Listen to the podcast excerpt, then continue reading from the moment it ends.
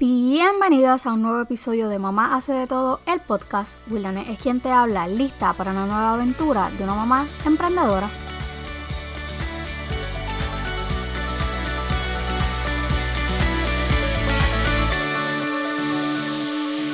Hola bellezas y bienvenidas al episodio número 7 de este podcast.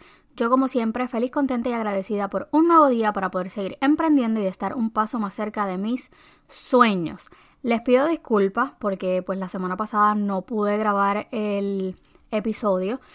Tengo que serles bien honesta. Para las que me siguen en Instagram saben que tuve como que un nightmare el martes porque me fui a cortar disque las puntas del pelo y resulta que la estilista como que se envolvió y me trepó el pelo prácticamente al cuello. Y pues como muchas de ustedes saben, yo llevo un año en transición eh, a mi pelo natural, por lo que significa que yo tengo el pelo rizo. Y cuando él me picó el pelo, el pelo se me enrizó aún más y literal me parezco a Longuito de Mario Bros. Pero nada, seguimos para adelante. Eh, quería hablar en este episodio de algo distinto, pero tengo un tema en la cabeza que no para de darme vueltas y es el inminente regreso a clases. Antes de comenzar, quiero que tomen en cuenta el disclaimer alert que siempre les hago y es que sepan que mi intención no es juzgar a nadie, ¿verdad? En esta ocasión, cada padre toma la mejor decisión basada en sus posibilidades y entendimiento. Mi intención tampoco será jamás ofender a ninguno de ustedes. Lo que quiero es que tomen una decisión informada más que nada. Dicho esto, vamos al tema del día. ¿Regreso a clase? ¿Seguro? Como ustedes saben, soy mamá de cuatro niños. Tres de ellos están en edad escolar obligatoria, eh, quinto grado, tercer grado y kindergarten. Y este no es un año normal. O sea, por nada del mundo, está bien lejos de ser un año normal. Por la situación del COVID, que a todos nos ha como que cambiado las rutinas, el, estilo de vida, en fin, nos ha cambiado el mundo. La realidad es que como madre me encuentro pues con todo esto en una situación bastante incómoda. Y es que no estoy sola en el barco. Yo sé que verdad muchas de ustedes también están pasando por esto.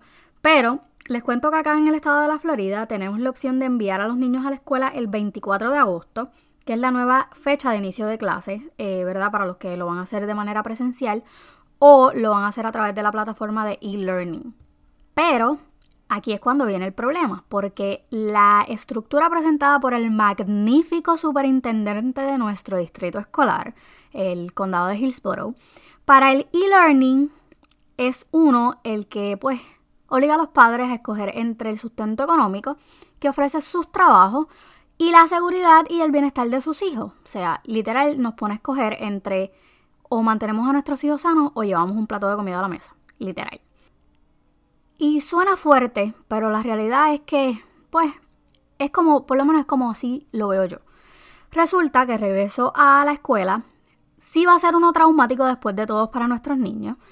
Y luego de ver videos en Facebook donde una maestra de quinto grado eh, del estado de Colorado lloraba mientras arreglaba el salón con las reglas esas de distanciamiento y que puso la CDC y todo eso, en los diferentes estados, ella literal explotó en lágrimas y dijo que esta no era la manera en que los niños aprendían, que pues yo estoy totalmente de acuerdo con ella. Es algo que está fuera de lugar reabrir las escuelas ahora mismo.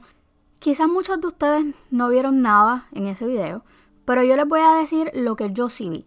Les voy a dejar el link del video en las notas del programa para que puedan ir a verlo.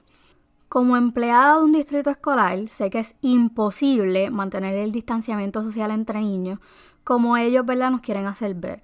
Como madre de una niña con problemas de aprendizaje, sé que sería un castigo, más que nada, enviarla a la escuela donde debe permanecer primero que nada ocho horas sentada en una silla, que eso para ella es horrible, donde estudiará, comerá y no se podrá parar. Mis amores, eso es una tortura para un niño regular. Imagínense un niño con problemas de aprendizaje. Muchas de las maestras se han visto obligadas a sacar de sus salones sus artículos personales, y hago comillas en el aire. Con esto me refiero a, pues, maybe los libros, juguetes, material de apoyo, todo ese tipo de cosas. Y crear un plan de educación basada solamente en menciones individuales. Lo que quiere decir es que La tan pronunciada excusa de los departamentos de educación de que los niños necesitan socializar por salud emocional es imposible, porque no tendrán la, la oportunidad de acercarse a nadie por el distanciamiento social. Los grados más pequeños pues no pueden sentarse en la alfombra para su circle time, no pueden jugar o salir afuera, o sea, no pueden ir a los playgrounds. O sea, el sistema educativo que es lo más seguro, ¿verdad? Para ellos es controlar todos los movimientos del plantel, so no va a haber ningún tipo de contacto entre los niños. Y no hablemos de las mascarillas que deben de tener todo el día, en todo momento. O sea, pensando en todo esto, ¿cuál es la diferencia en que se queden en casa? Donde estarán mucho más cómodos y seguros, ¿verdad? Pero ahora, quiero que vean otra parte. Hay padres que no tienen opción de dejar a los niños en casa, ya sea por el trabajo, porque no saben, eh, ¿verdad?, cómo cumplir con las obligaciones de ser una homeschooler mom o una coach eh, de educación, eh, porque no dominan el idioma en caso de los que están en Estados Unidos, o simplemente porque son niños especiales que necesitan los servicios que la escuela brinda. Y es totalmente válido, porque muchos de ellos tomarán la decisión de enviarlos con el peso de que saben que les puede pasar algo, pero no tienen otra opción. Y créanme que ese sentimiento de culpa adelantada a mí también me agobia. Porque, por ejemplo, a la Nitariana, que es la niña que va para kindergarten, mi hija que va para kinder, ella toma terapias del habla. So, es bastante complicado porque yo sé que ella necesita esa terapia. Nayeli tiene un plan que se llama 504 aquí, es más o menos lo mismo que como si fuera de educación especial, que pues eso le da como más tiempo a ella o quizás la ventaja de que tenga alguien one on one en un, momento dado con ella y eso no lo puede tener en casa. O sea, eso sin contar con que se supone que a mis hijos le hubieran hecho unos screening a final del semestre pasado que no se los pudieron hacer por toda la situación. So, es algo que se va a seguir atrasando y tiene mucho que ver con los beneficios o ¿verdad? las diferentes posibilidades o terapias que ellos vayan a recibir en la escuela este año que para mí también es bastante complicado tomar la decisión de enviarlos a la escuela o dejarlos aquí en casa. Desde el episodio anterior he recibido muchos mensajes de mamás en ambas situaciones, expresándome sus puntos y todos son válidos. Para mí todos son válidos.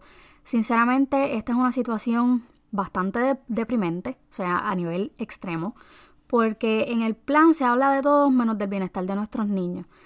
El miércoles eh, pasado, en el board meeting del condado donde yo vivo, estaban discutiendo todo el plan y en una parte abrieron un foro para el público. Recuerdo esta maestra de séptimo grado con una camisa roja que no se me va a olvidar jamás. Ella tenía en las manos el, el anuario, el yearbook de su clase de séptimo grado y dijo, ustedes están preparados para poner en una página el memorial en el anuario del próximo año para las vidas que se pierdan por su ahorro de reabrir las escuelas, esas palabras me pararon todos los pelos. Y hasta los ojos se me aguaron porque aunque solo el 2% de los casos que se han confirmado es en menores de 20 años, nadie te dice que tu hijo no será parte de esa estadística. De más está decir que es una decisión súper fuerte y bien personal, pero que debemos hacerla viéndola la imagen grande. Así que hagan sus averiguaciones con calma, llamen a las escuelas de sus hijos y pregunten cuál es el plan particular de cada escuela, ¿verdad? Y cuál es el, el protocolo, bendita palabra, en caso de contagio. No se queden con ninguna duda, o sea, de absolutamente nada. Si no consiguen a alguien en la escuela de sus hijos, ¿verdad? Que, ¿verdad? Si ustedes están en Estados Unidos, que hable español, llamen directamente al distrito, ellos les van a dar toda esa información. Es la vida de sus hijos las que está en juego, así que no se preocupen, ¿verdad? Porque no les puedan contestar sus dudas o porque molesten o por lo que sea.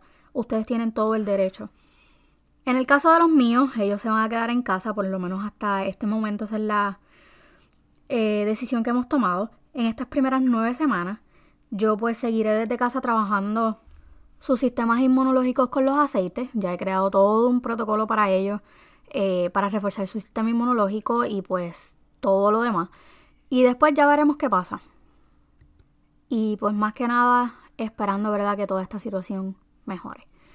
Bueno, hemos llegado al final de este episodio. Recuerden, como siempre les digo, brindenle una sonrisa a todo aquel que les pase por el lado amargado, porque ustedes tienen el poder de cambiar para positivo el día de alguien. No te olvides de suscribirte y dejarme tu valoración, así me ayudas a posicionar este podcast para poder llegar a más mamás y compartirlo en tus redes y etiquetarme. Nos escuchamos en la próxima.